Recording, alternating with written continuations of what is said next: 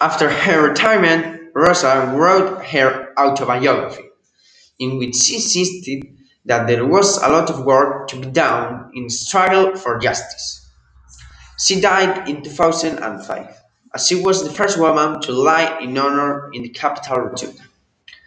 Now California and Missouri commemorate Rosa Parks Day on her birthday, February the 4th, while Ohio and Oregon commemorate the day of her arrest, December the 1st.